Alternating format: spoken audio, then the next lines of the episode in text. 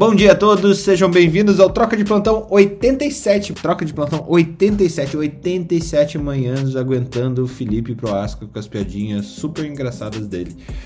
É...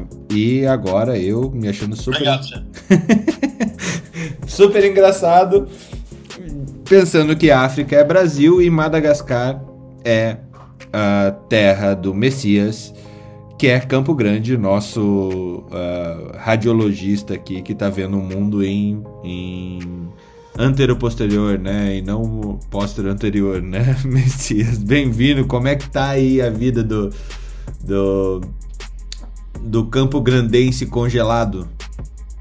Bom dia, Fernando. Tudo bem? Bom dia, pessoal. Tudo bem? Cara, assim, inesperado. Uma coisa inesperada. A gente tem frio aqui, mas esse ano tá pouco mais atípico dos, do que dos últimos anos, cara. Assim, gelo mesmo nos automóveis que estão pousando pro lado de fora aqui. Uma coisa inexplicável, cara. Inexplicável. É, e. Bom, terra produtora de soja e tal, vocês estão entre safra, estão no meio da safra, porque com uma geada dessa morre tudo, né? E aí? Morre, O que, que o pessoal está Isso é esperando? Então, isso é uma preocupação bem grande aqui para o pessoal, porque agora está em, em época de replanta, né? Eles estão plantando novamente. Então, aqui é uma preocupação grande para a queda de safra, né? Mas, por enquanto, ainda nada, assim. Pelo menos mais as próximas duas semanas que vão determinar isso aí. A gente estava tendo um problema quanto à chuva, né? Uma diminuição brutal de chuva e agora Vamos ver com esse frio aí o que, que vai ser. Estamos aguardando aqui.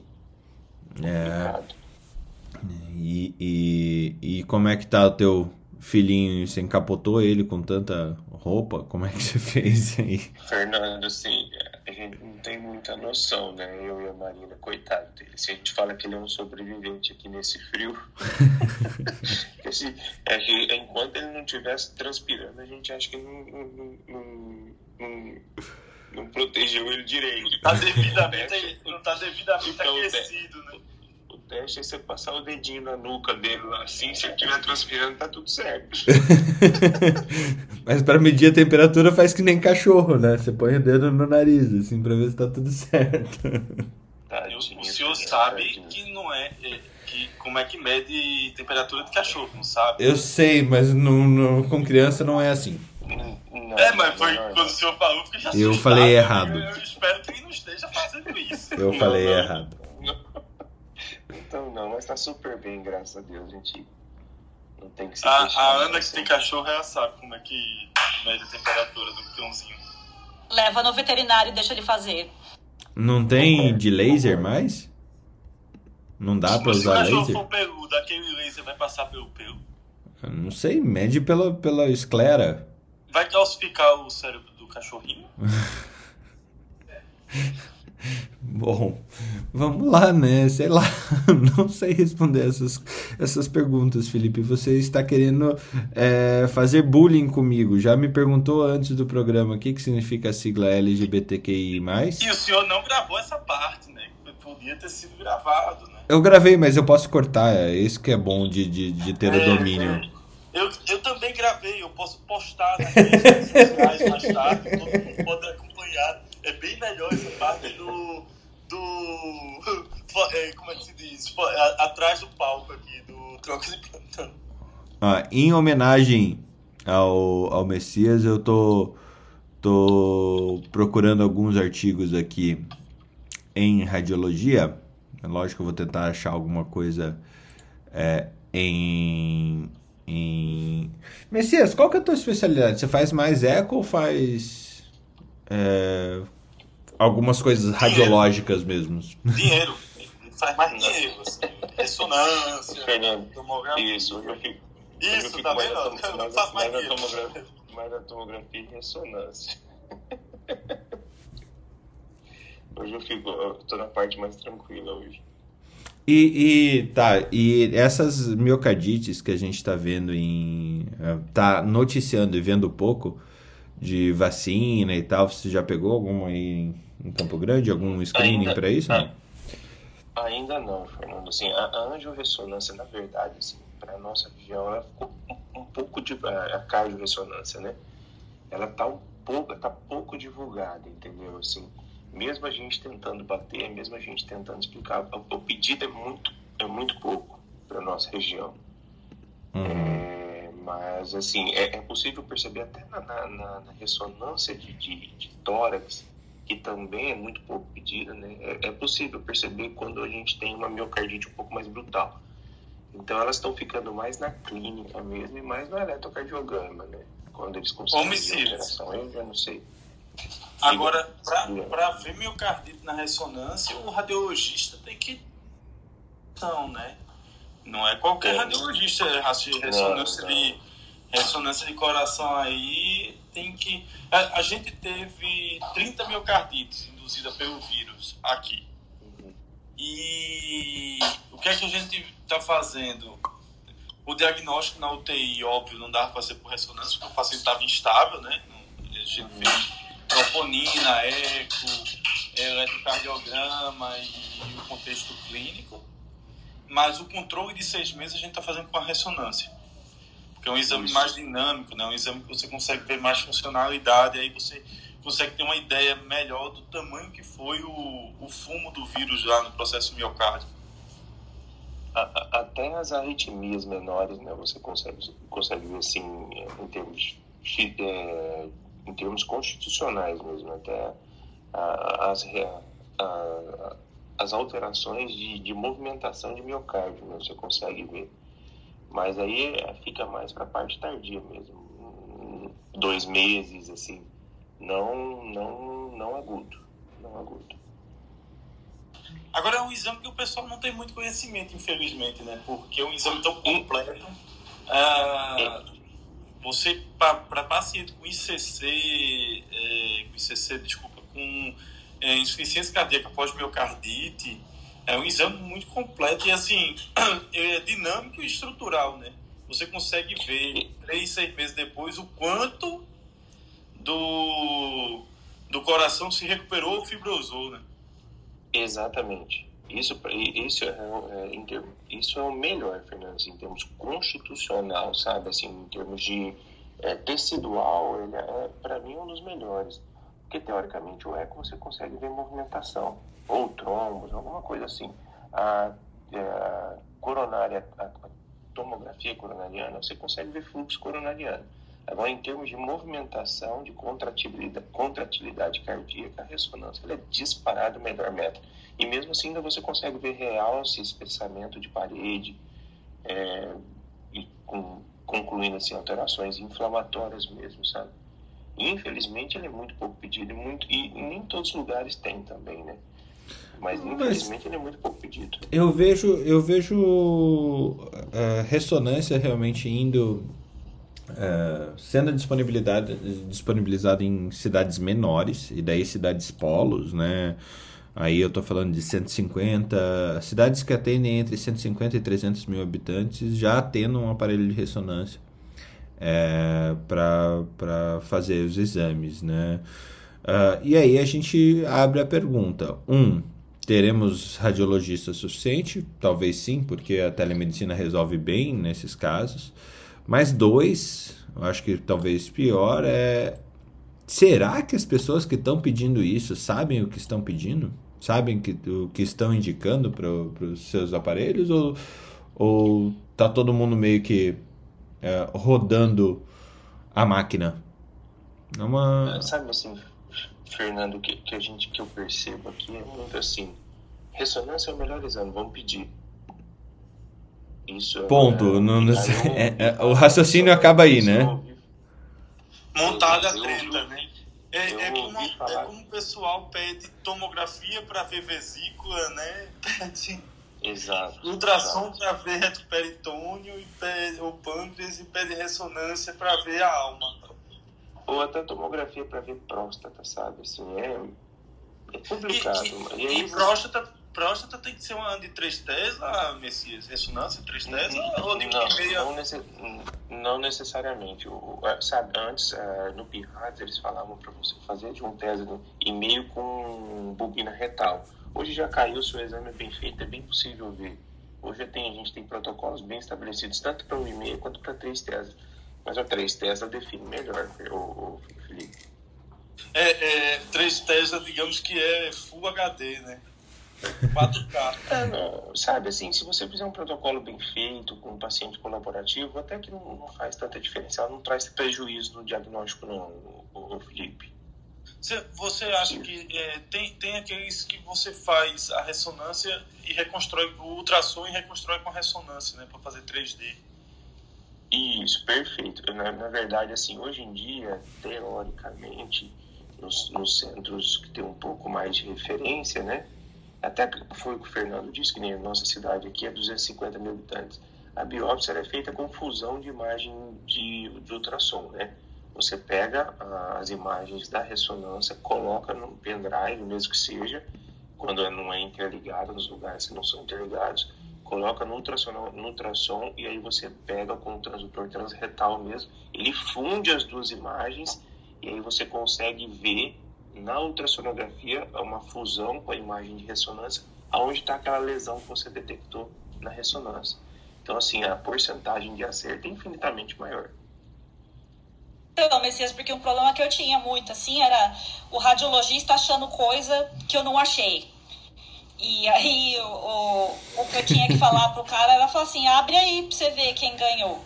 E, só que assim, eu só fazia ultrassom, né? Então, eu tinha muita mão. E pra ver retroperitônio, não tem. Aí o cara, ah, o radiologista viu uma massa de 10 centímetros no reto peritônio que você pulou no ultrassom. Eu falei, tá bom, abre aí, vamos ver se tem a massa mesmo. Aí abria, nunca tinha. Então acontece então, muito do radiologista é, alucinar, sabe? É, mas não é, cara. É, é, é, acontece muito. E assim, a indicação do exame que tá errada, né? Você vai olhar reto peritônio em tomografia não é por nada, entendeu? Por mais que o radiologista seja ótimo, nunca vai ser. É, é, o radiologista que é bom, sabe o que ele fala? Ele fala pra você, ah, ele fala pra você, ah, então vamos lá botar paciente no ultrassom, eu vou fazer pra você. Entendeu? Então, Complementa a imagem, né? Comple... Exatamente. É, Exatamente. Para avaliação do é... peritônio, sugiro, blá, blá, blá, blá. Então, assim, não é fazendo propaganda, não, Fernando. Não sei nem se pode e tal ah, a, a, gente, a gente quase, a gente quase não fala de marcas aqui, é, assim, é bem, bem tranquilo, assim. Pena que a gente não recebe você nada tem, por isso, mas tudo bem. Pitu, mania de Você tem, você tem o, o, o, o Pax, que nem a doutora Ana falou assim, você pode evitar muita coisa que nem hoje é, naquela stream mesmo, né, que é o Pax. Você consegue fazer hiperlinks, você escreve no laudo é, e aparece como se fosse um link e que é dos laudos mais é, dos laudos é, na internet, né?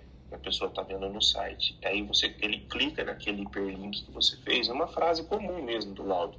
E aí a própria o próprio é, programa já te direciona e mostra a imagem, aonde você fez aquele hiperlink, entendeu? Isso demanda um pouquinho de tempo, mas facilita muito para clínico, os clínicos em geral, para quem tem alguma dúvida. E outra, eh, doutora Ana, assim, que, querendo ou não, não adianta. Foi isso, uma vez eu conversei com o doutor Felipe, isso é o seguinte, você tem que ter um contato com o médico assistente, não adianta. Fala, doutor, tá perfeito, aqui, é Messias, aqui, perfeito.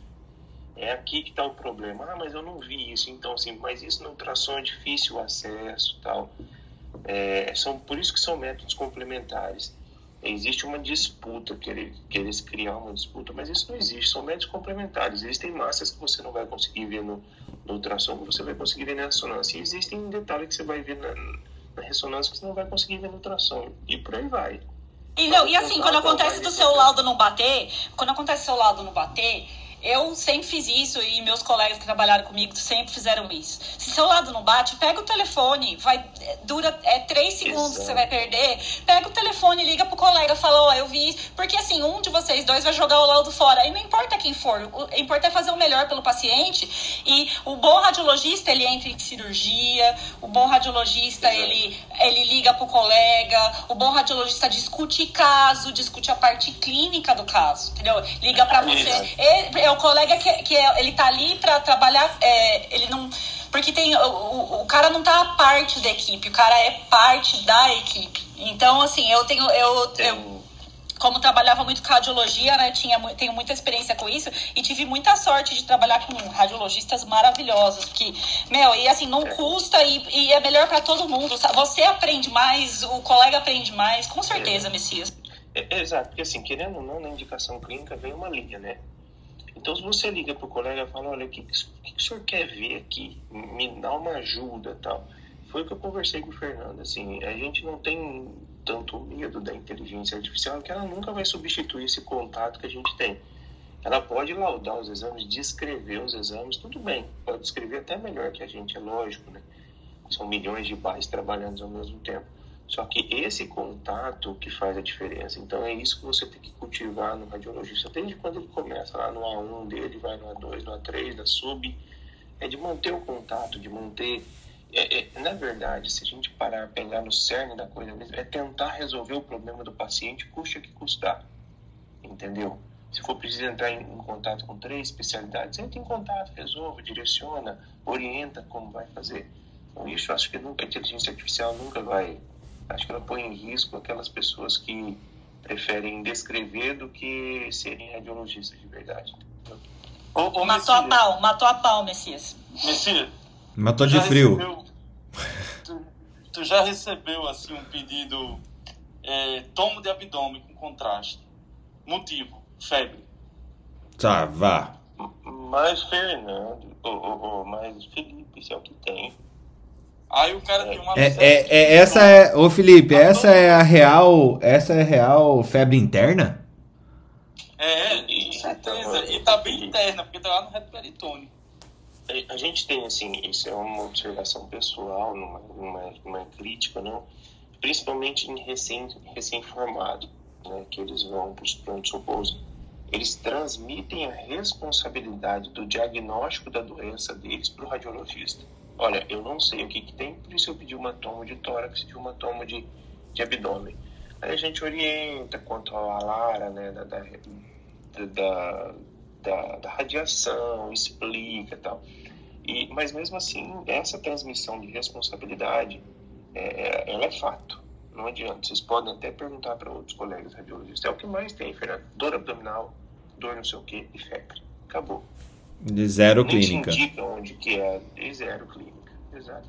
Mas é, é uma crítica assim construtiva. Não estou desfazendo de ninguém. Tal. Eu entendo que eu já trabalhei também. Pronto, eu entendo o desespero de, de tentar chegar numa conclusão entendeu? Mas é, é complicado, é complicado.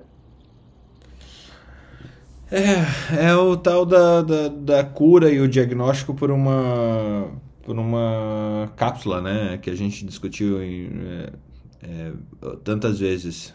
Se você tem uma ferramenta que parece que, que é a solução para todos os seus problemas, é, você vai usar como ferramenta.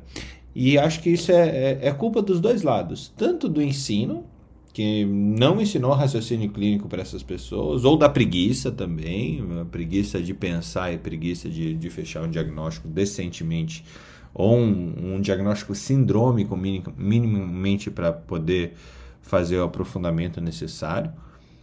É, ou é falta de educação, ou também do outro lado é a própria radiologia que por muito tempo ficou dentro da caverna, da bate-caverna lá escura, para só laudar. Só laudar, só laudar, só laudar.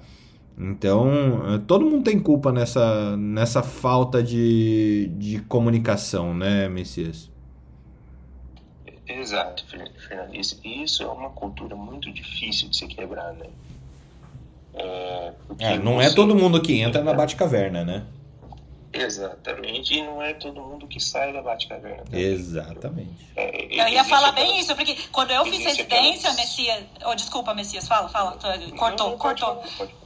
Não, é porque assim, existe muito aquela disputa de egos, né? Ah, se ele quer saber o que vem aqui, eu não vou lá. Então, é complicado. É bem, é bem complicado.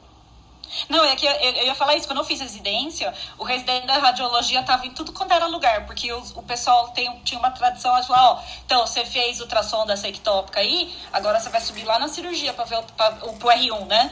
Que é um ultrassom mais simples e tal. Você vai subir lá na cirurgia para ver a ectópica. Os caras tirar a ectópica, a cirurgia rapidinha mesmo. Aí o cara ia lá com aquela carinha, né? Não, eu sou da radiologia. E é, mas é assim que você ensina o residente. A mesma coisa ou ao contrário você acha que a paciente tem uma ectópica? Vai lá no ultrassom com, com. Vai lá assistir o ultrassom dela pra você ver o ultrassom junto com o radiologista. É, isso aí, porque todo mundo faz parte, entendeu? Todo mundo, é, é, é o, o, residente tem que aprender tudo isso. É, então, mas isso, é o que você falou tá certo. Assim, mas deixa, deixa assim. o, o, o, o, meu caso aqui era... Uh, são raros os centros que você consegue fazer isso, que tem esse nível de facilidade é, translacional, por assim dizer, Ana. Eu tive isso na minha formação em um hospital privado. São poucos os que têm é, essa, essa capacidade de você, enquanto acadêmico e, e doutorando, é, poder exercer a sua criatividade e, e, e, entender passo a passo de como que funciona esse cada peça do, do, do fechamento diagnóstico ou do entendimento do, do, da clínica como um todo, né? É, hoje eu imagino que esse problema deve estar na residência médica e fico pensando o pessoal que faz especializações que não tem esse tipo de relacionamento, o quanto pode ser complicado. Outra coisa, outra coisa, o que eu queria perguntar, desculpa. não, desculpa eu, mas era uma coisa que eu queria perguntar que é uma, uma curiosidade muito minha. O que às vezes a gente vê hoje é que o cara entra na faculdade e diz, ah, eu vou trabalhar com tomo e ressonância. O cara no primeiro semestre está preocupado já com o final. Então ele passa a faculdade ali estudando para fazer dia, a, o internato ele bota em hospitais que ele não vai trabalhar muito, porque ele está focado na residência, aí faz radiologia, aí na parte de ultrassom no primeiro ano ele não está muito afim, quando chega na toma ressonância ele vira um monstro, faz a subespecialização em toma ressonância, e aí, dez anos depois, se tiver uma bronca para fazer um ultrassom, o cara não tem como levantar da cadeira, chegar lá, encostar na barriga. Isso é uma realidade ou eu estou viajando? Felipe, deixa eu te falar a verdade, assim, cara. Existe, para mim, existem dois tipos de radiologista. Existe o radiologista descritor e existe o radiologista que quer te dar um diagnóstico, entendeu? Boa. Não existe como o radiologista descritor tentar te dar um diagnóstico clínico se ele não tiver uma base clínica. Não adianta. Não adianta. E outra coisa, é, existe muito, Fernando, é, tem que ver a liberdade de, de, de serviço para serviço. O nosso serviço aqui, pelo menos o que eu trabalho, eu tenho uma liberdade muito grande se a pessoa falar, se eu estou fazendo ultrassom, ele me coloca o dedo e fala, é aqui que me dói e eu não acho nada, eu tenho a liberdade de pegar ele, descer ele na tomografia, fazer um exame para complementar, que não mesmo que não vá para o PATS, mas para me ajudar a dar o diagnóstico final. A mesma coisa acontece, por exemplo, com uma é, esterossalpingografia. Eu tenho uma dúvida na esterossalpingografia, eu posso descer ela para ressonância para fazer um corte, por exemplo, coronal em T2, para ver se tem aquela alteração. Depois ver como paga. Então, assim. Né? É aquela coisa. Não, não, Fernando. É, a, gente, a gente adiciona no laudo, realizado. Ah, é, complementação diagnóstica. Sem, sem é liberado para o paciente. Exato. É Mas aí tem que ver de cliente. Então, assim, você tem que ter aquela disposição. Você sabe que vai dar um atraso na sua agenda, você sabe que vai dar. Mas pelo menos você resolve o problema da paciente. Então, por isso que eu falo que existem dois tipos de radiologista: existe o descritor e existe aquele que quer chegar com o diagnóstico tem uma diferença, tem um esforço maior.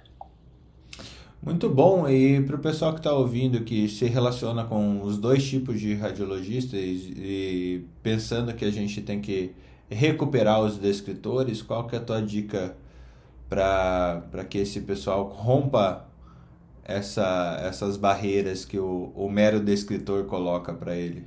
Estou falando de um ortop, de um cirurgião do aparelho digestivo ou de um clínico que quer discutir, mas não acha não acha essa vontade do outro lado.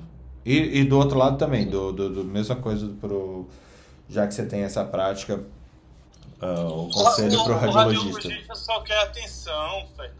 Ele vive lá na caverna escura, só vê o computador. Quando aparece alguém querendo conversar, ele é uma boa pessoa. Tipo, você aparece com uma pipoca, aproveita que já tá um escurinho de Não, cinema aparece lá no com- negócio e tal. Comida, então, agora tu tem que ter Com cuidado. café, Com café. É isso que eu ia dizer, porque assim, se aparecer com um café, aí é, ganha porque é qualquer coisa. frio, né? Lá dentro é frio, gelado, escuro.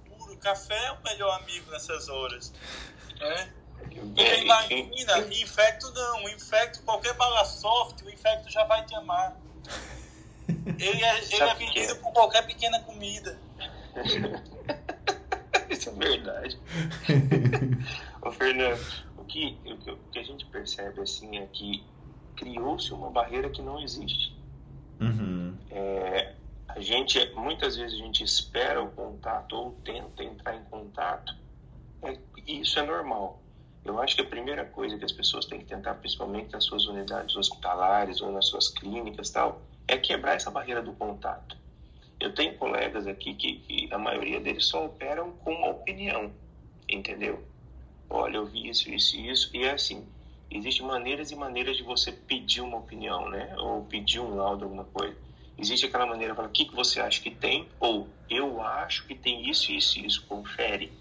Então, assim, eu acho que no cerne todo, sabe, é, o chefe, todos nós somos médicos, todos nós queremos a resolução do problema do paciente, resolver o problema do paciente. Então, eu acho que se tiver essa quebra de barreira que ambos os lados cri, criou, sabe, que é, eu acho que já fica mais fácil manter um link de, de comunicação. Eu acho que uma coisa muito importante desse aí, Messias, é o pedido, né? Que geralmente a gente, o, o clínico, eu como sou os dois, né? Fazia clínica e fazia radiologia também. O pedido é muito importante. Escreva no pedido que você precisa, porque aí o radiologista fica feliz, que ele sabe que ele vai procurar. E aí quando ele liga, o radiologista liga para você, ou você liga para o radiologista, ele já sabe do que se trata e, direciona todo mundo. Geralmente a gente, é que nem o, o Felipe falou, escreve lá, febre. Pô, escreve um pouquinho mais do caso, explica pro radiologista, ajuda todo mundo, entendeu? O que é que tu tá procurando, né? O que... Porque uma, uma coisa assim, eu, eu, eu fui gestor de uma, de uma clínica, da parte de imagem de um hospital grande aqui. É, passei três anos na gestão, eram 12 clínicas de donos diferentes dentro de um mesmo hospital. Eu tive que fazer a comunicação entre os 12. Meu Deus. Ah, fui ameaçado de morte, literalmente. Né? E foi uma confusão, mas assim, no final deu tudo certo. Assim. Mas o que eu achei maravilhoso e aprendi bastante foi com a, o tamanho da minha ignorância em pedir exame. Como os exames têm indicações bem formuladas para determinados locais e para determinadas patologias, e a gente não sabe pedir. O maior exemplo disso é a medicina nuclear. Por exemplo, você pede uma, uma cintilografia, tá, de que? Com que? Tecnésio, galho, De diferença corpo inteiro. absurda. A cintilografia é de corpo inteiro. Não, mas a turma não sabe nem o que é, por exemplo, contraste. Se você fizer tecnésio, você está procurando mais é, metástase. Se você está falando, porque onde tem necrose fechou e acabou. Mas se você quer separar o processo inflamatório do infeccioso, a, é com galho, né? Se você quer ver mais neoplasias, É, e, e- e principalmente... seis meses de faculdade pra pra ensinar esse tipo de coisa é realmente. é, não dá, né? Ah, não dá, né, assim? E assim, é, o problema o- é que você não tem integração das clínicas, né? Exatamente, não tem eu estar integração. imagem, não era para eu estar aprendendo na imagem que a indicação de procurar infecção é com galho. Era para na infectologia se fazer essa integração com a cadeira e não ter que ficar tudo em cima da disciplina de radiologia.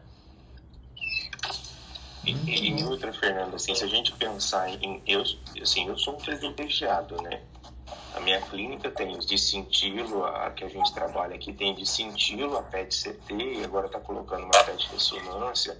Então, assim, é, é, eu sou privilegiado, mas eu acho que esse ponto que está sendo falado agora, ele se estende a todos os ambientes. Aquela cidadezinha no interior que tem uma radiografia somente, se ele puder entrar em contato com o radiologista, junto com aquela ausculta que ele fez, eles vão resolver muitos problemas. Então, acho que a quebra dessa barreira é muito importante. É, de, de contato, de, de. Entendeu? É, isso não é desgastante. Algumas pessoas, muitas falam, ah, vamos ficar ligando. Não, pode ligar. A gente está aqui para resolver o problema, para ajudar a resolver o problema. Mesmo na Bate-Caverna, a gente tenta ajudar. é, pelo menos tem, tem no cinto de utilidade ali muita, muita solução. Eu acho que fica. Eu, eu, eu, eu acho que esse papo foi muito, muito bom, porque acho que a gente tirou algumas, alguns muros aí. É realmente bem interessante a gente, é, na questão prática, porque a gente está vivendo num mundo de cheio de não me toque. Né? Não me toque, não me enche o saco, não, não me atrapalhe, não me. É, só que ao mesmo tempo a gente tem uma profissão que ela é dependente. Ela é dependente dos outros profissionais, ela é dependente das outras especialidades. É, e eu vejo esse talvez um excesso de pedido de exames sem lastro teórico para que esse pedido, porque as pessoas estão se protegendo.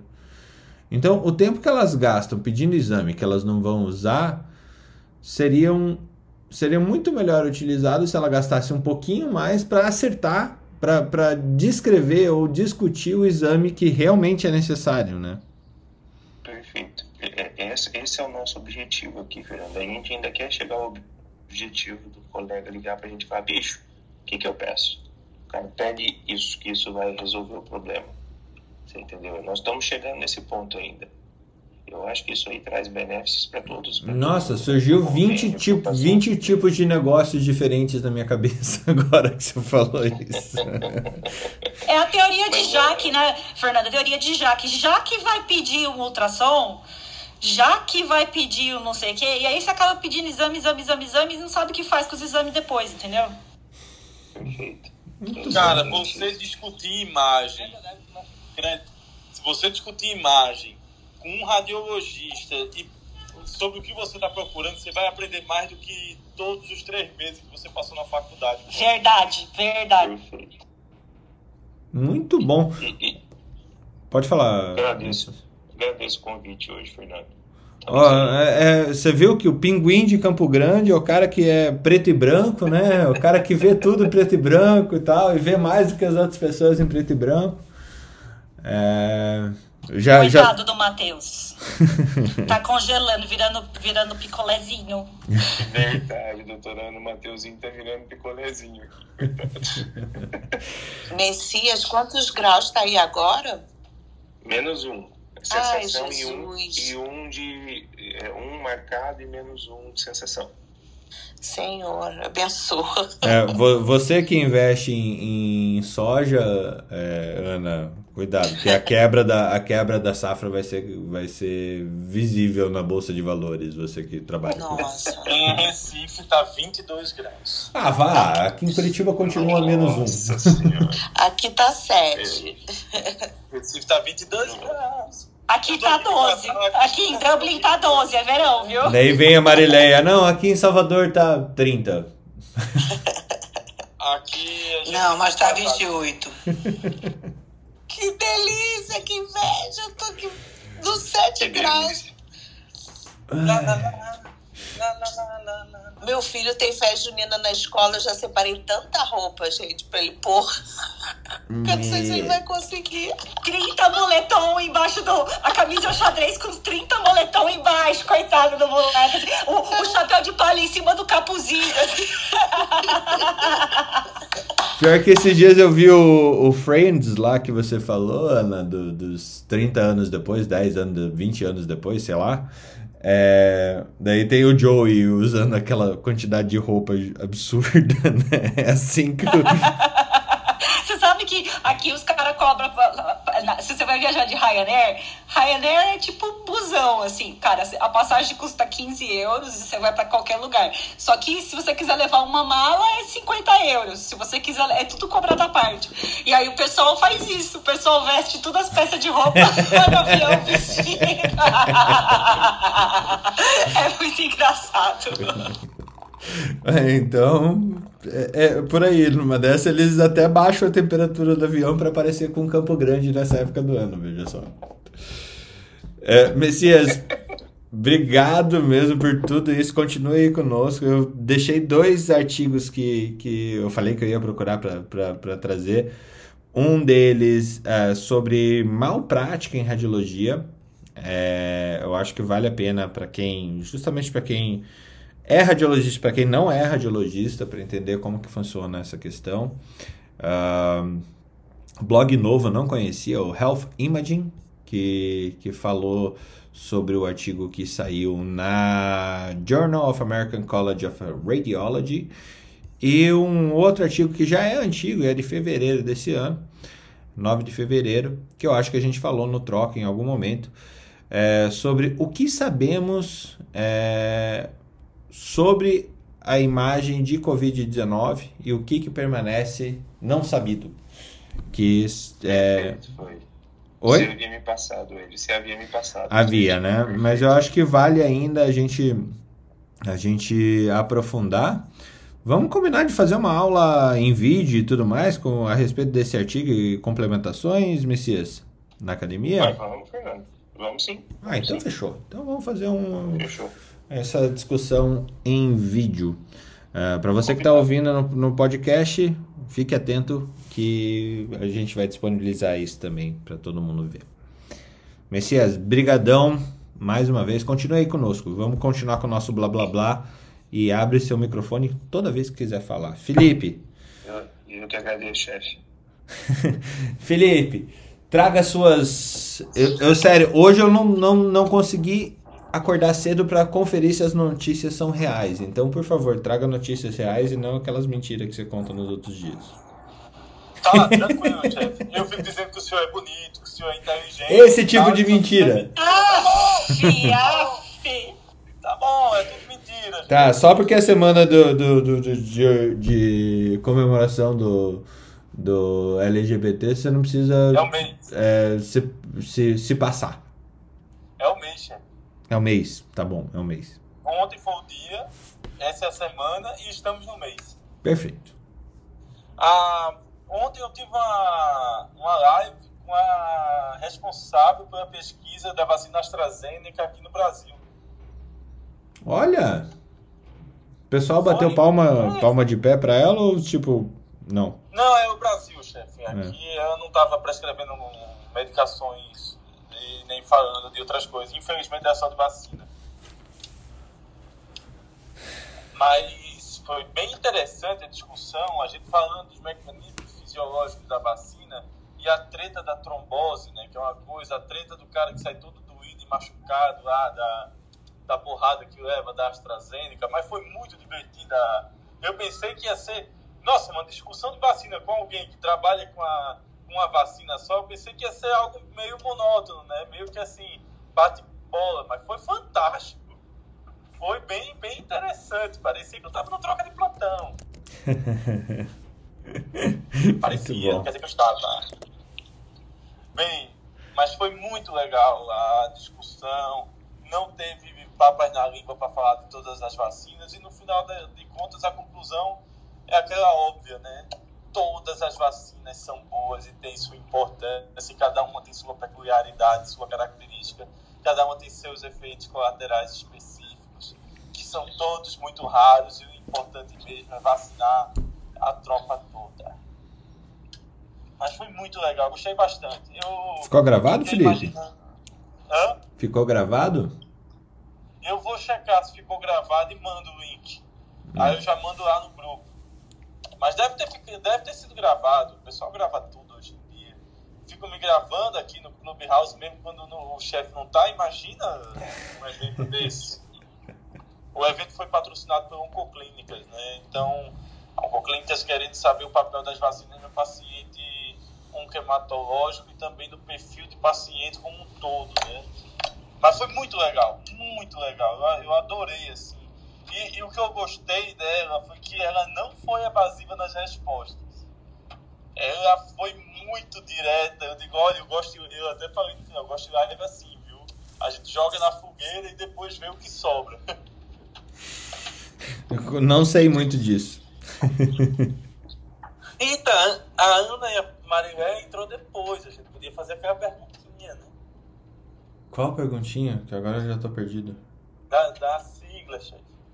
Ah! Não, depois. A hora que chegar a Marilé, a gente pergunta. Não, tranquilo.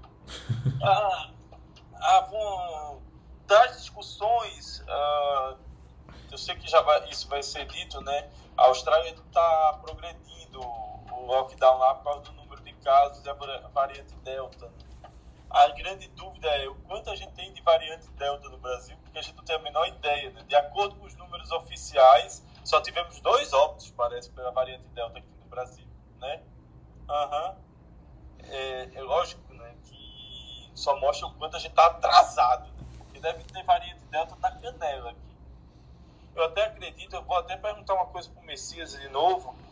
Messias, tu estás vendo pneumomediastino espontâneo com maior frequência nessa fase atual do que no ano passado? Não. Não. É uma, é uma mais, mais o ano passado. De pneumomediastino espontâneo. Isso, mais o ano passado. Porque isso deve ter alguma coisa a ver com variante, sabe? E a gente não tem como pesquisar, porque a gente não pesquisa. Mas era para pegar esses pacientes com pneumomediastino ou com alguma clínica bem específica, tipo miocardite, e ver qual é a variante mais prevalente para saber se deveria pesquisar mais a fundo quando é variante X, Y, Z, né? ou melhor, alfa, beta, delta, né? Vai chegar até aonde Felipe, que vai. O Felipe, dois trabalhos que nós estamos fazendo aqui agora, assim, eu, eu vou abrir porque para a gente não é novidade nenhuma, né? conhecimento mesmo. Para a gente é muito difícil aqui, como clínica, no interior do Mato Grosso do Sul, aqui em Dourados, a gente conseguir é, fazer o, a, a, genética do, do, da, da, da, do vírus para associar com alguma coisa. O que a gente está fazendo aqui são estudos observacionais quanto a linfonodos hiperdensos na, na Covid grave, no, no mediastino, e esteatose na gravidade do, do Covid. A gente vem percebendo assim que pacientes com esteatose moderada grave jovens é, apresentam uma associação muito pior para comprometimento parenquimatoso pulmonar e aí os linfonodos com um aumento da densidade. A gente percebeu isso foi observacional nosso aqui e nós começamos a fazer um estudo. É, o que, que significa isso? Para que, que serve isso? Fala, para que, que o linfonodo está hiperdenso? Porque enquanto nós estamos com um surto de coronavírus, então todas as imagens opacidades em vidro fosco periférico são coronavírus, não adianta. Mas futuramente, quando a gente, como a gente tem outras centenas de doenças que causam é, é, é opacidades em vidro fosco, se você tiver um linfonodo hiperdenso e a gente conseguir comprovar isso estatisticamente, futuramente a gente pode diferenciar é, as outras doenças que causam vidro fosco com, com o coronavírus, entendeu? Então, assim, isso para a futura é, é melhor. E essa da esteatose que a gente vem observando. É, a gente sabe que é, pneumomediastina espontânea ele tem muita relação com tosse, né? Tosse frequente. Então, assim, como a gente tinha ah, mais, o que eu vejo mais hoje é a, a parte nasal, é, hoje pega mais, e, e naquela primeira onda era mais pulmonar. Então a gente tinha mais tosse no começo. Então provavelmente a gente tinha mais pneumomediastina no começo por causa dessa tosse crônica, dessa tosse é, intensa que ele causava. Então, assim, observacionalmente falando, Felipe, não sei nem se existe essa palavra, tinha mais pneumomediastina no anterior do que nessa agora, pelo menos aqui na nossa região. Ok, valeu, obrigado. Você está é... encontrando o contrário aí, Felipe? É, eu tenho visto, agora em outro perfil de paciente, Fernando. Eu tô falando, é, o perfil que eu estou vendo mais é no paciente grave dentro da UTI no, a gente tem visto mais pneumomediastino espontâneo agora. A dúvida é, será que a gente está dando PIP maior para os pacientes? Mas não parece ser, porque teve paciente com pneumomediastino com PIP baixa. Não sei se isso tem a ver com alguma variante específica, mas chama, tem chamado nossa atenção. Felipe, começa a pesquisar nesse pneumomediastino a dissecção de interstício também. Ah, tenta diferenciar o interstício peribrônquico de somente o pneu mediastino, que a gente tem um efeito MacLean, que ele que é, é traumático, né, ele é por barotrauma, que é, o McLean ele tem que dissecar o interstício, aí provavelmente ele está relacionado a PIP altos. Se for somente no pneu mediastino, pode ser ou por tosse ou alguma coisa daquele paciente antes de intubar ou durante a intubação. Dá uma reparada nisso aí. Se ele fica só restrito ao Não, mediastino tranquilo. ou se ele segue interstício. A gente tá dando uma olhada mesmo assim. É, e, e foi uma coisa que chamou a atenção na, no levantamento. A gente. é, eu até comentei isso em outro programa. Dia 22 de junho, nós empatamos o número de internamentos na UTI com o ano 2020 inteiro. E aí a gente estava vendo as características de, uns, de um e do outro e tentando diferenciar coisas que mudaram nesse período. Mas ainda, ainda numa fase que está tudo no papel e a gente está tentando desbravar isso aqui. A epidemiologia tem muito para avançar mesmo com com para ser up to date, né? Para ser junto com com o momento que elas acontecem, né, Felipe? Eu acho que tem uma falta de gente para poder avaliar isso. Não sei se é o caso de vocês, mas É, é o caso de todo mundo. é, tá todo mundo muito ocupado, né? É, Não, não dá tempo você sentar para fazer alguma coisa. é, como é que eu vou ver meus gibis? Como é que eu vou ver é, é, anime na TV, né? Não dá. Ontem era 11h45 da noite e eu tava lendo Xamã. Aí eu digo, não, vou ver alguma coisa cabeça. Cara, eu fui assistir Kakeguri no, no Netflix. Precisava ser cabeça desse jeito. Fui dormir 1h15 da manhã. Você já assistiu Kakeguri? Não, mas você pulou de xamã, que não é nada cabeça pra, pra uma outra coisa mais cabeça. Chefe, assista Kakeguri. Não, não a versão pessoas, veja a versão anime. Kakeguri no Netflix. Assista. Vixe, mano. Você vai se viciar e vai ter problemas. Ah, eu, eu tô precisando muito de novos vícios no momento. Deixa eu Pronto. pegar meu café aqui. É, larga a cocaína e vai pro Kakeguri. vale a pena. Vá, vá por mim. Gostei. Hoje eu vou ver de que horas eu vou assistir aqui. Ana, corta o Felipe aí e traga tabloid, ta- notícias tabloidísticas ou científicas mesmo. Ah, então, gente, notícias tabloidísticas aqui da Irlanda, é, isso aí é bem específico da Irlanda mesmo, é que the water has hit the bum. A água bateu na bunda.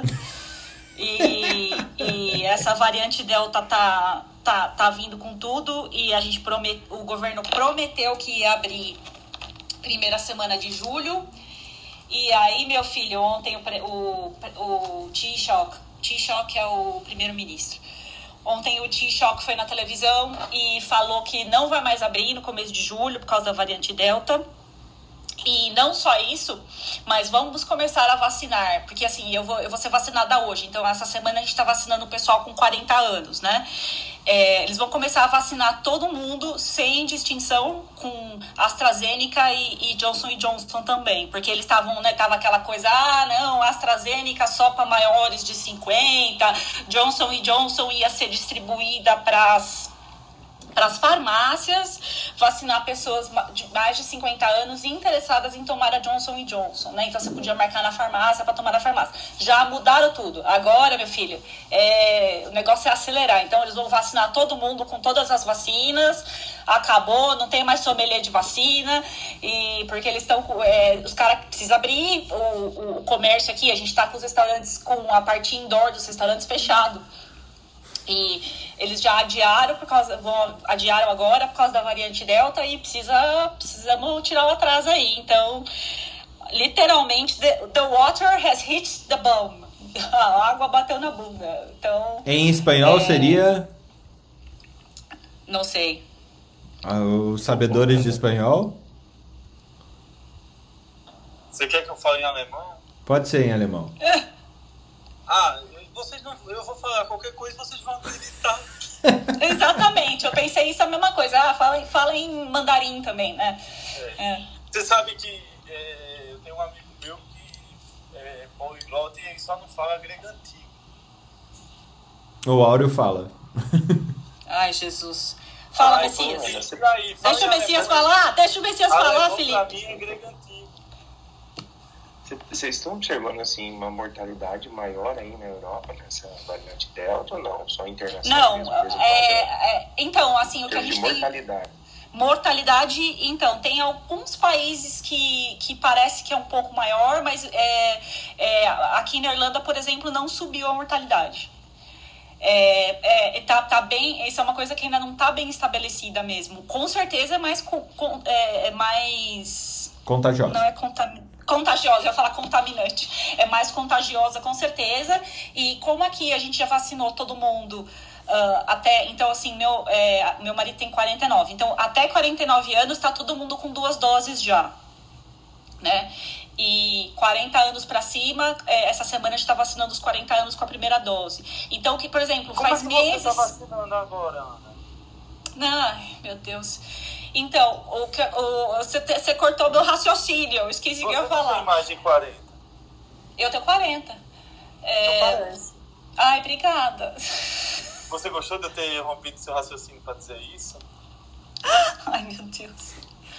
O que, que eu tava Felipe, falando? se, se segura, Felipe. Se segura. É, o Felipe tá impossível. É, o, que, o que a gente. Ah, então o que, a- o que faz meses que a gente ficou meses sem ter, sem ter não ter nenhuma morte acima de 60 anos. Meses. É, então, é, de, de Covid. Então, assim, obviamente a vacina funciona, mas como a gente tá vacinando escalonado, né? Tá, tendo, tá, tá subindo o número de mortes em pessoas jovens, né? E é aquilo que a gente já vem falando, né? é, é, há algum tempo já, a Ana e o Felipe já trouxeram isso aí, aí várias vezes, né? Porque, porque mudou, né, o, o- a população que tem a doença. Mas realmente não tá muito difícil de saber se, mo- se morre mais, viu, Messias? Eu acho que aparentemente é só mais contagioso. Mas aí vem vem tudo que vem em cima por causa disso, né? É falta de UTI, que nem é o problema nosso aqui na Irlanda é que a gente não tem lei de UTI. Então, é, que, é, que não é o mesmo problema que a França tem, por exemplo, né? Então é óbvio que isso aí vai impactar também né, nas medidas e nas, né? Então, eu acho que é isso dessa parte aí do Covid. É, bom. escutar a BTS vai ser fator de risco pra Covid em breve. Viu? O quê? Escutar a BTS. Ah, BTS, é escutar BTS. É verdade. Vai ser fator de risco pra Covid porque não tá vacinado. É. Vamos E lá. o- outra coisa que eu escuto. Pode falar. Eu, é, não, não, eu ia, eu ia é, contar outro caso também, que eu, eu tenho um podcast que eu gosto muito, que é o podcast do Freakonomics. Eu não sei se vocês leram o livro Freakonomics, que é muito bacana, muito legal. É, eles têm uma rede de podcasts. E o, o cara tem uma história muito interessante, que ele era professor em Harvard, mas ele, ele, ele, puta, ele cansou do meio acadêmico, ele achava que aquilo não era para ele, ele queria se comunicar com a população de outra forma. E aí ele começou o Freakonomics e, a, e os podcasts. Anyway, é, eu escutei um, ele, um dos podcasts chama People I Mostly Admire. Então, assim, são pessoas que ele realmente admira, mas ele treta com a pessoa. É bem legal. E ele convidou a Angela Duckworth, que é uma psicóloga famosa nos Estados Unidos. Ela escreveu um livro chamado Grit. Grit. Grit é resiliência, né? E, puta, Fernando, eu pensei tanto em você, porque tem- não só ele tem uma história parecida com a sua, de, é, tipo, de começar essa parte de de ser, de ser um entrepreneur e ter os negócios dele e ela é, que ela estuda é a resiliência de pessoas que atingiram grandes feitos, né? Então, pessoas que ganharam medalhas olímpicas, pessoas que ah, prêmio Nobel, pessoas que têm vários negócios e, e não e que aquilo demorou anos e anos e anos e anos e anos para ser alcançado. Então, assim, o cara que ganhou o prêmio Nobel não ganhou o prêmio Nobel com 19 anos. Ele a vida inteira ele trabalha para chegar naquilo. O cara que é um grande, né, um, um Warren Buffett da vida, a vida inteira do cara para chegar naquilo, né? E ela e sobre o que, que essas pessoas têm em comum e o que leva elas até essa resiliência, né? Então é muito interessante o, o, o que o livro dela é muito bom, é um dos livros mais vendidos dos Estados Unidos. É, vale, parece que vale a pena ler mesmo, eu vou ir atrás aí. E eles falaram sobre como criar seus filhos.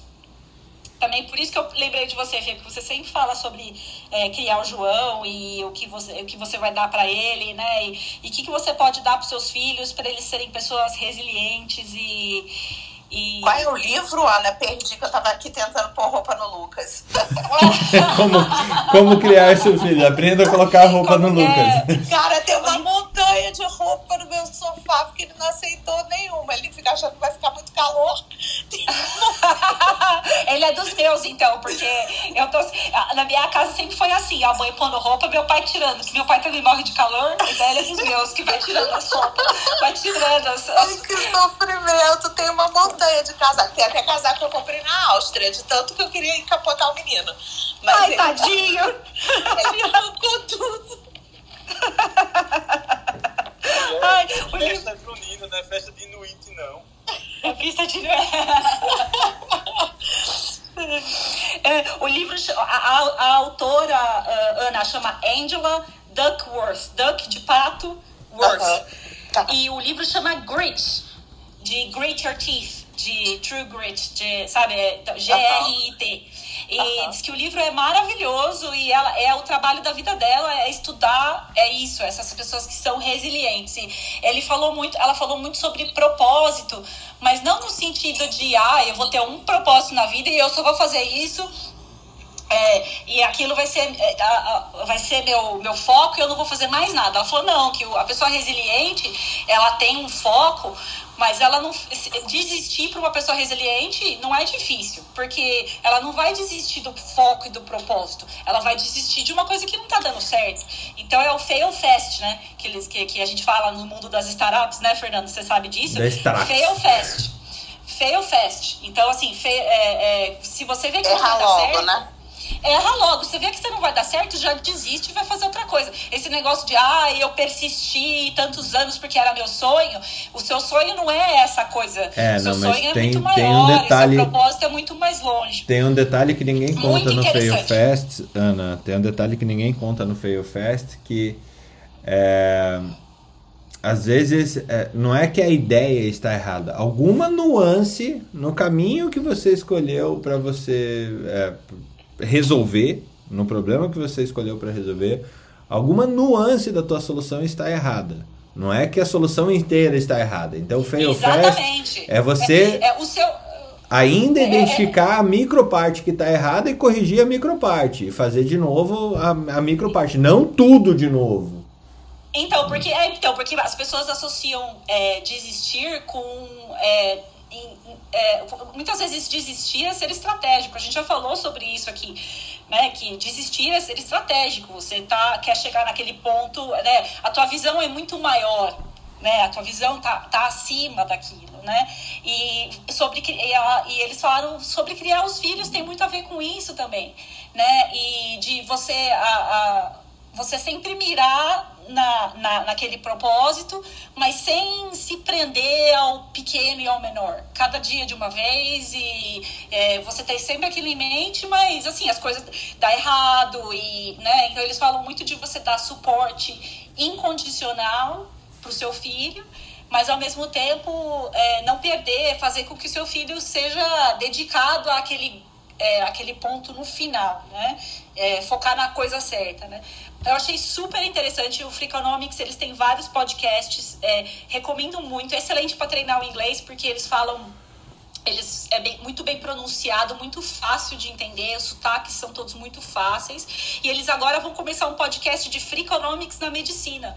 Olha que esse que vai legal. ser muito legal também. É, o cara chama Bapu, Bapu Gena. Ele é médico e economista. Ele é os dois. E ele, ele, ele é da Harvard e ele faz vários estudos sobre medicina e economia. Inclusive, o primeiro podcast que ele já fez é sobre no dia que tem maratona, morrem mais pessoas. Muito interessante. Ele, é, é- então, é tudo meio frico... Não sei se vocês leram o Freakonomics, mas é umas associações muito Ah, loucas. assim. Boston, sim. O, Freakonom, o Freakonomics lá, é, por exemplo, é ah, o, o sistema organizacional do McDonald's é o mesmo sistema organizacional de uma boca de fumo. Então o cara vai lá e explica. Meu, eles, eles fazem umas associações muito loucas, legal. vale muito a pena. Tem o documentário na Netflix, tem o livro e tem o podcast. Recomendo para quem gosta de coisas diferentes e assim, fácil de entender, o inglês fácil, muito bacana. Muito bom. Ganhei coisa pra ver no fim de semana. No mínimo, o Freakonomics. O Yuri. Oi? Você não vai ver o Kakeguri no final de semana. Não. Ah, eu não gosto. Felipe, eu não, não gosto de, de, de mangá, não. Eu, eu tenho muita. Meu irmão é, É, mó é. otaku. Meu irmão é mó otaku, mas eu não, É, eu não é minha. Não é minha, meu mundo, assim, sabe? Que mundo sombrio. Ana Carol, é, pra, pra alegrar o mundo de todos nós, venha com as suas notícias menos sombrias. Eu posso, Ah, tem- Tá, pode falar. eu, eu posso até começar com uma aqui que, que ela, não adianta, ela vai ser sombria mesmo. Não, eu tenho uma boa pra começar. Mas ó, deixa eu começar aqui com. é, Já que você sempre traz notícias do Covid. O Covid-19 já cortou mais dois anos da nossa expectativa de vida só em 2021. Em 2020 a gente tinha cortado 1,3 anos e agora a gente já cortou 1,8, sendo que regiões do país apontam até 3,5. É isso? 3,5 anos? Cadê, Nossa, cadê, que cadê? triste, né? É horrível. Ah, e um Isso dado. porque é- a gente ainda vai computar o pós-Covid. esse é um estudo feito pela Nature, acabou de ser publicado na Nature, e foi aí feito pela. ah, cadê? Pela University of Minnesota. É que 19% de todo o ganho que a gente teve em expectativa de vida é, apenas nesse século, então de 2020 até de 2000 até 2020, 19% a gente já perdeu com o Covid. Veja só. Ana? Muito... Não, eu tava fazendo café e tava fazendo barulho. eu fico pensando que a cafeteira já tá no banheiro, Felipe. Ah, não, a cafeteira tá na cozinha. Eu pensei a mesma coisa, eu não vou mentir. Meu Deus do céu. Por que, que a gente é assim? Vocês são maus. Vocês nem me respeitam quando eu tô bêbada de sono. Ah, eu ia dizer, a gente nunca lhe viu bêbada, mas agora ficamos curiosos, pode ter certeza. É, a gente, quando fica de férias, tem direito de ficar bêbado de sono, né? ó, deixa eu pegar aqui, ó. Eu tenho notícia boa para começar. A taxa de transmissão da Covid-19 no Brasil caiu para 0,98 segundo o Imperial College. Olha que notícia boa, gente. Ah, fiquei feliz com essa notícia, né? Tomara que ela se mantenha. Mas Faz lembrando. tempo, viu, que, não, que tá abaixo de um. Eu não lembro quando foi a última vez que esteve abaixo de um. Acho que foi em fevereiro, eu acho. Pois é, tava alto. Ó, é, na semana passada tava 1,13. Então baixou bastante. E para quem não sabe aí, quando fica abaixo de 1 significa que a epidemia tá regredindo, né? Acima de 1 é que você tá passando para mais pessoas do que tem inicialmente. E quando tá abaixo de 1 é que as pessoas estão transmitindo para um número menor do que tem atualmente. Então, a cada 100 pessoas está transmitindo para 98. E isso significa uma diminuição da, da- do ritmo, né, da aceleração da epidemia. Então, é uma notícia muito boa, tô feliz, né? Eles, claro que eles colocam que a mar... mas mesmo assim eu tô feliz, tá? Eles colocam que a margem de erro é de 0,76 a 1,08. Mas é, eu acho que tá mais para baixo, né? Porque 1,08 também não tá tão lá em cima, tá no meio da, dessa margem de erro. Eu tô confiante. Vamos aguardar. E Não deve ter sido pelo Datafolha, então, né? não é esse Imperial College que, que faz esse RT. E também projetou que, infelizmente, é, o Brasil deve registrar 13.100 mortes por Covid nessa semana, que é um aumento em relação à semana anterior, né? Quando foram observados 12.643 óbitos, tá? Então, até ontem, o Covid tinha registrado, o Imperial College tinha coloca que o mundo registrou até ontem mais de 180 milhões de casos de Covid e mais de 3 milhões e 900 mil mortes. E o Brasil está com a menor média desde março. É, ontem, isso é de anteontem, né? Porque ontem eu vi, tinham sido 658 mortes de Covid, totalizando 514.202 vidas perdidas desde o início da pandemia, tá? E com isso, a média móvel de óbitos foi a menor desde março, ficando abaixo de 1.700 pelo segundo dia consecutivo. Então, vamos rezar para isso se manter, né? É, dentro do que é ruim, é uma pequena melhora. Então, assim, dentro do, do, dessa situação ruim que a gente vive, é um, é um vislumbre de melhoria pela vacinação.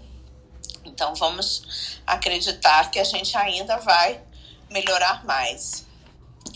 E a outra, depois a Ana pode, a Ana Panigas pode até comentar que agora o Brasil está tendo uma legião de bebês prematuros por causa da alta do, de Covid entre as grávidas.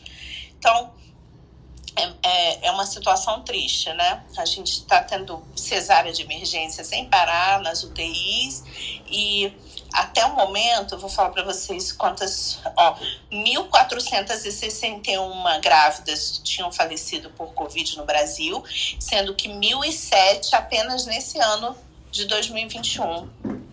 Uma coisa bem grande, né?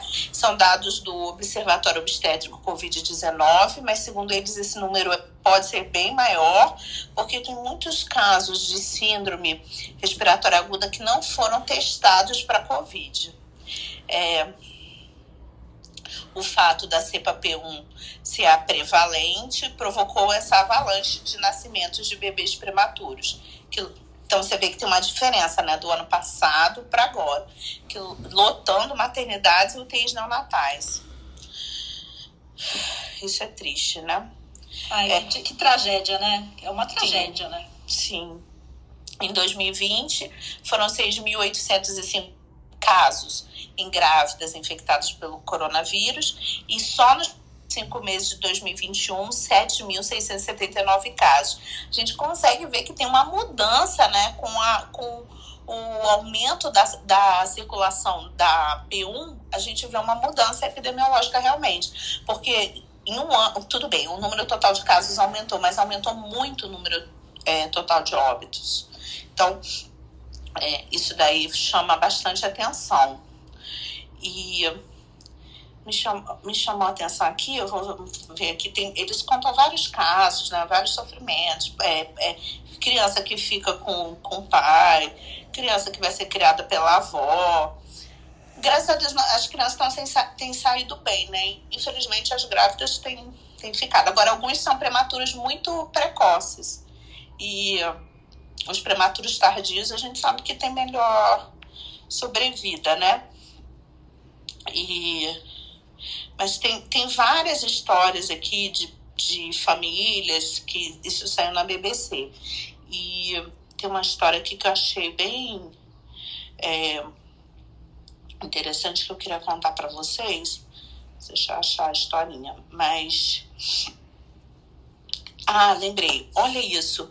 A paciente, eu que lembrei agora, a paciente não lembra de ter tido filho. Olha que triste. Nossa. É, quando ela fizeram, ela estava em ventilação mecânica, fizeram a cesárea, e aí quando ela saiu de ventilação, o pai do bebê tinha morrido de Covid e sobrou ela e o bebê, mas ela disse que o bebê não é dela. Ela fala que o bebê não é dela, não aceita, e, disse, e ela é uma jovem de 28 anos, ela ainda ficou com uma sequela motora na perna, é, tá, não tem força motora nenhuma, e ela, ela diz que. É, nossa, eu tô mandando muita mensagem, não são vocês, não, outras pessoas aqui. E, e ela diz que, o, que ela não reconhece o, o bebê que não é dela. E agora os avós que levaram. Olha que tra tragédia, gente. Tiago, como é que resolve um negócio desse? Ou não resolve, ou trata pro resto da vida? É mais comum do que vocês imaginam. Não lembrar de que, que é mãe do bebê, gente? Tá. Nossa, que dó! Não, mas ainda tá muito recente, né?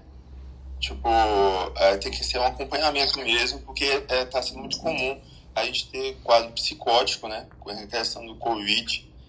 Então, tem que ser avaliado para saber se apenas é um surto, o que, que vai prevalecer depois. Mas nessa situação, ela teve a criança entubada, foi isso, Ana? Foi, mas ela diz que não lembra nem de que ela ficou grávida. Ela não lembra de gravidez Acho que deu, pagou uma parte da memória dela, né? E ela fala que o filho não é dela. E Panigassi, por que, que você disse que é mais comum?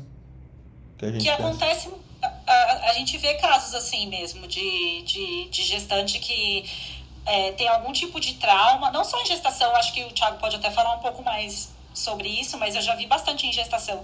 Tem algum tipo de trauma e que, que pode ser uma intubação prolongada ou um acidente, alguma coisa assim, e não reconhece o bebê e, e gente, é trágico, é trágico. É, assim, e, e, realmente esse tipo de coisa vai acontecer bastante agora mesmo, né? De, com pacientes que passaram por coisas muito graves, né? Nossa, Sim. o Thiago acho que a gente pode falar um pouco mais sobre isso, sobre sim, pessoas que têm traumas é, e é, não é, reconhecem. Entraria no, no, nos transtornos de estresse pós-traumáticos aí. Eu acho que é, é, entra com certeza. Tem até é, tem muito, inclusive a COG está fazendo um, uma campanha esse mês sobre o, o, o estresse pós-traumático após gestações e partos traumáticos né? Uh, eles estão, eles é, têm uma, uma, uma, estatística lá de quantos por cento das gestações uh, dessa maneira, não é uma porcentagem baixa, e são traumas relativos a diversas coisas, né? Então pode ser internação, um parto, um parto traumático. Eu acho que, e assim, é uma coisa que, assim, pra gente que, é, que lida com gestação de altíssimo risco, que vê umas coisas meio bizarras, não parece tão estranho, não é, não, é, não é uma coisa que a gente. Eu não vou falar pra você, ah, nunca vi isso. É, é, realmente é. Infelizmente, tem, tem muita coisa nesse sentido. Às vezes até com o parceiro, o parceiro abandona, aí ela não, ela, ela não quer saber que tá grávida. Ela, é, parece que ela desliga do, do, do, do, do, feto e depois daquele bebê. É, a psicologia obstétrica da escola era muito forte nesse sentido. Então, elas, elas tem uma parte de psicologia obstétrica, livros aí e, e como é que chama? Congresso que elas fazem anual, que sempre fala sobre esse tipo de coisa. É muito interessante muito, é, e trágico. Trágico pra caramba. Coisa. Segue, Ana. Não, essas eram as notícias. Hoje eu trouxe menos. Mariléia, é, o Felipe tem uma pergunta para você. Oxe, diga, Felipe. Começou. É pra você e pra Ana. Sim, mas diga, pro Ana, vamos lá. Qual, o que significa, qual é o, o, o que significa as letras do símbolo LGBTQI+.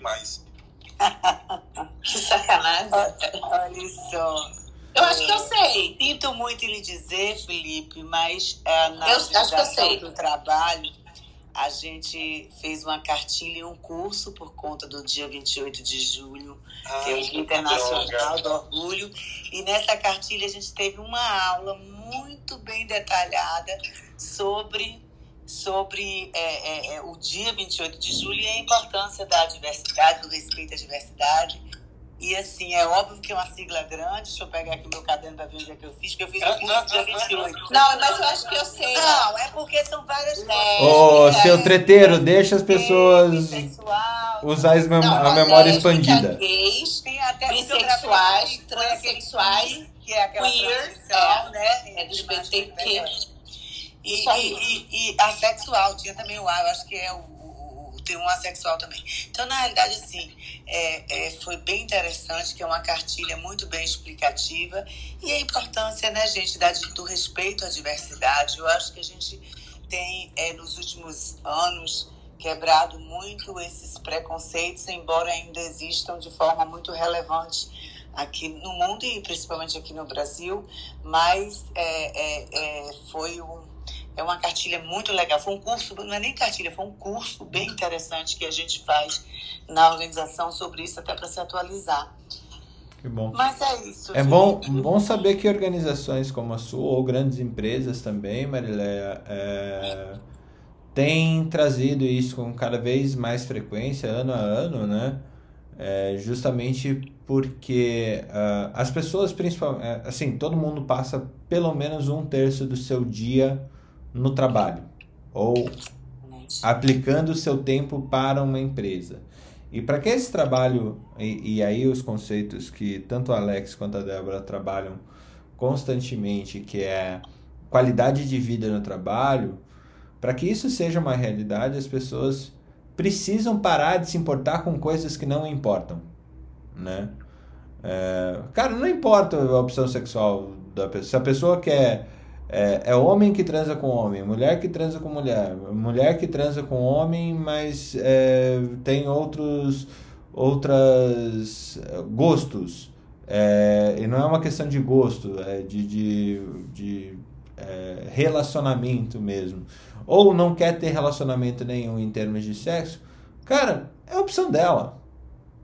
Assim, não, não, não tem que impactar no trabalho isso. Não tem que... e o mais importante, é, Fernando, eu fico assim muito feliz porque eu tenho um filho de 20 anos que está aqui, lógico, o outro está na Holanda, mas o que mora aqui comigo, a cada dia ele me ensina essas questões de que ah, em pequenas ações, em pequenos atos que a gente faz, a gente ainda está carregando um preconceito e ele também entende o seguinte: ele fala assim, mãe, eu entendo que você tem, a gente tem que respeitar a transição das gerações. Olha. Então a geração de minha, a geração da minha avó era uma outra geração que eu não vou estar tá impondo para ela alguns conceitos atuais que para ela seria uma agressão, mas não é que ela não respeite, é que é uma cultura que ela também veio, até de brincadeiras.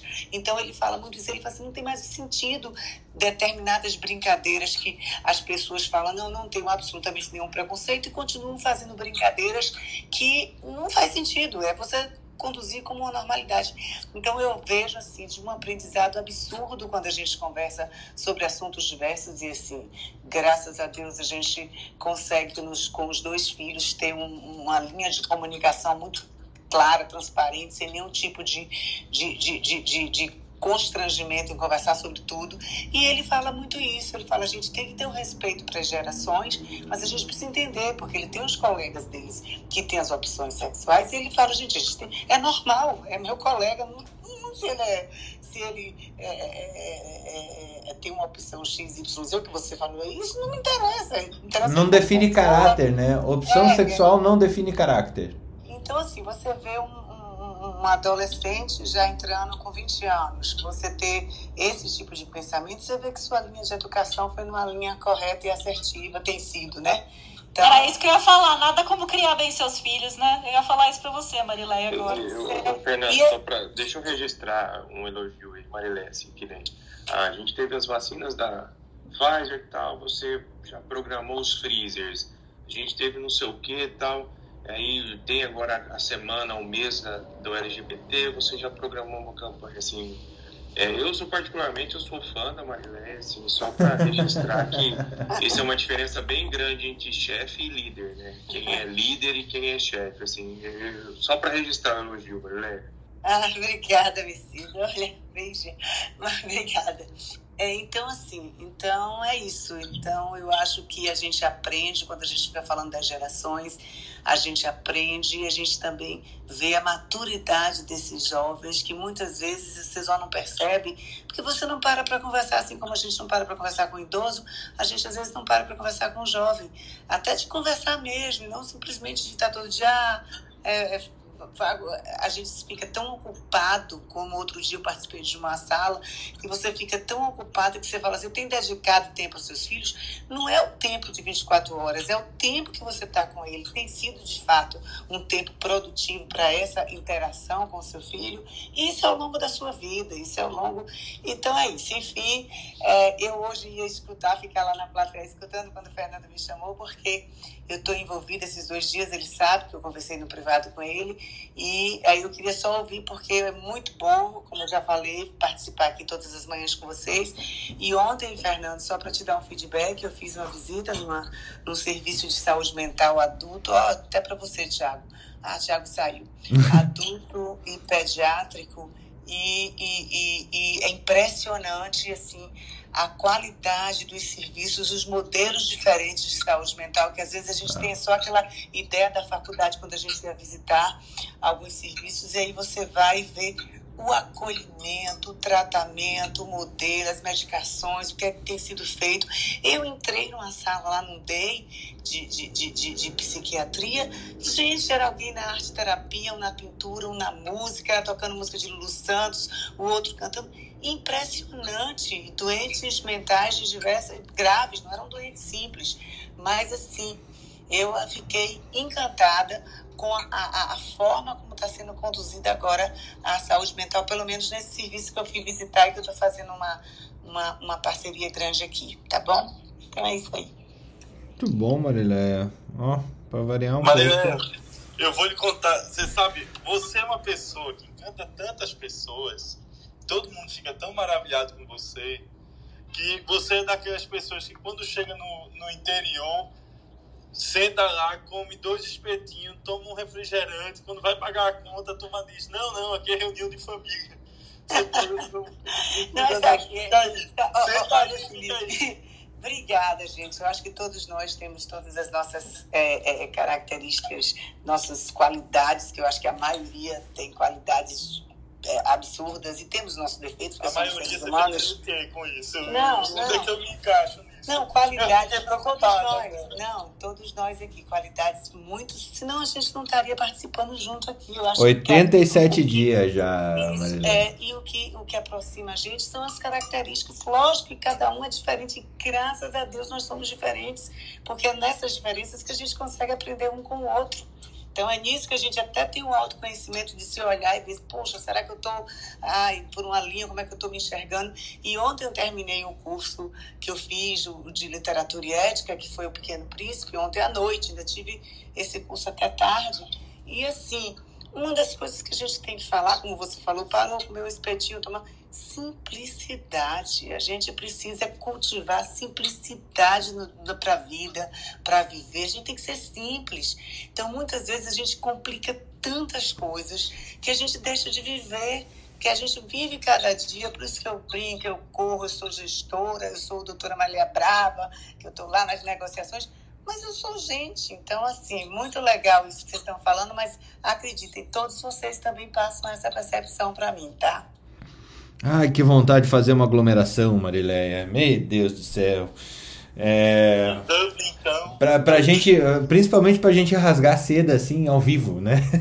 Porque hoje, hoje foi o dia que, assim, eu adorei ouvir os elogios é, que a Ana trouxe, Panigassi, Felipe, uh, Messias, assim, esse grupo que a gente tem feito, e, o, e o grupo das pessoas que estão nos ouvindo, a, maior, a maioria das vezes estão nos ouvindo, de vez em quando sobem, ou até as que nunca subiram, a gente já conhece, é, eu, eu, sempre fico vendo quem que está participando aqui, é muito legal, é, da gente ver quem que a gente está impactando e para quem que a gente está sendo relevante fazendo esse, esse programa seis e meia da manhã, assim, eu, eu cresço todo dia com cada um de vocês. É, eu acho que todo mundo cresce. É, e e para mim é cada vez mais claro que um mundo de amanhã, o um mundo do meu filho, o um mundo do, do filho do Messias, que são novinhos aí, não tem um ano de idade, então todo encapotados de roupa hoje, é, ele vai ser um mundo mais compartilhado, um mundo que reconhece mais uh, do que cobra. É um mundo que, que aceita as trocas é, de informações e aceita os pontos de vista de forma diferente. Então, tenho, tenho muita felicidade de ter vocês aqui, de ter as pessoas que nos acompanham aqui conosco todo dia. É, vocês, é, assim, motivam a gente a continuar fazendo isso. A gente não começou simplesmente com o intuito de vamos trocar informações e assim a gente foi colando gente é, que queria trazer, como o Felipe, a Ana, a Marileia, a Ana e o Messias, é, o Alex, a Débora, o Carlos Bernini, o Felipe Reutberg, o o pessoal lá que o Jung que sempre participa conosco, a Luciana Talibetti que sempre participou conosco, a Mônica quando subiu, a Luciana. É, é muito legal ver esse grupo que está sendo criado aqui e, e, com certeza a gente é precursor de uma cultura, é, de uma cultura de compartilhamento, de uma cultura é, que desenha, que, que tenha coragem e a resiliência de pegar o, o, rascunho, pegar o papel na mão, pegar a tela e, e arrisca desenhar o que, que a saúde precisa para frente. Então eu, eu realmente estou muito feliz de ter aqui o, o, o nosso pinguim de Campo Grande aqui, mas fazendo até a, essa questão do, dos pinguins de Madagascar aqui, o, o nosso grupo que não tem problema em enfrentar qualquer desafio que seja. É, cada um em seu local, mas também pensando no mundo como o, o, essa como que o Felipe Reutberg fala, esse ambiente de uh, a nossa casa comum uh, e o nosso impacto na nossa casa comum. Para mim é um grande privilégio estar aqui com vocês todos os dias, viu? Obrigado por tudo isso.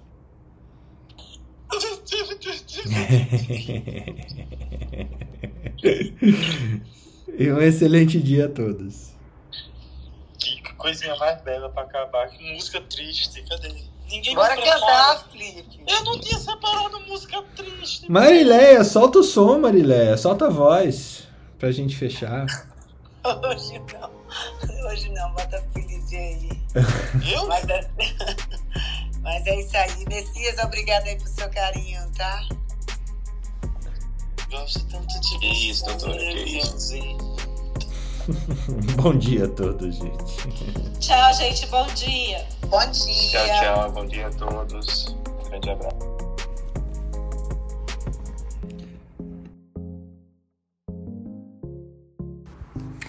Academia Médica. Bem-vindo à revolução do conhecimento em saúde.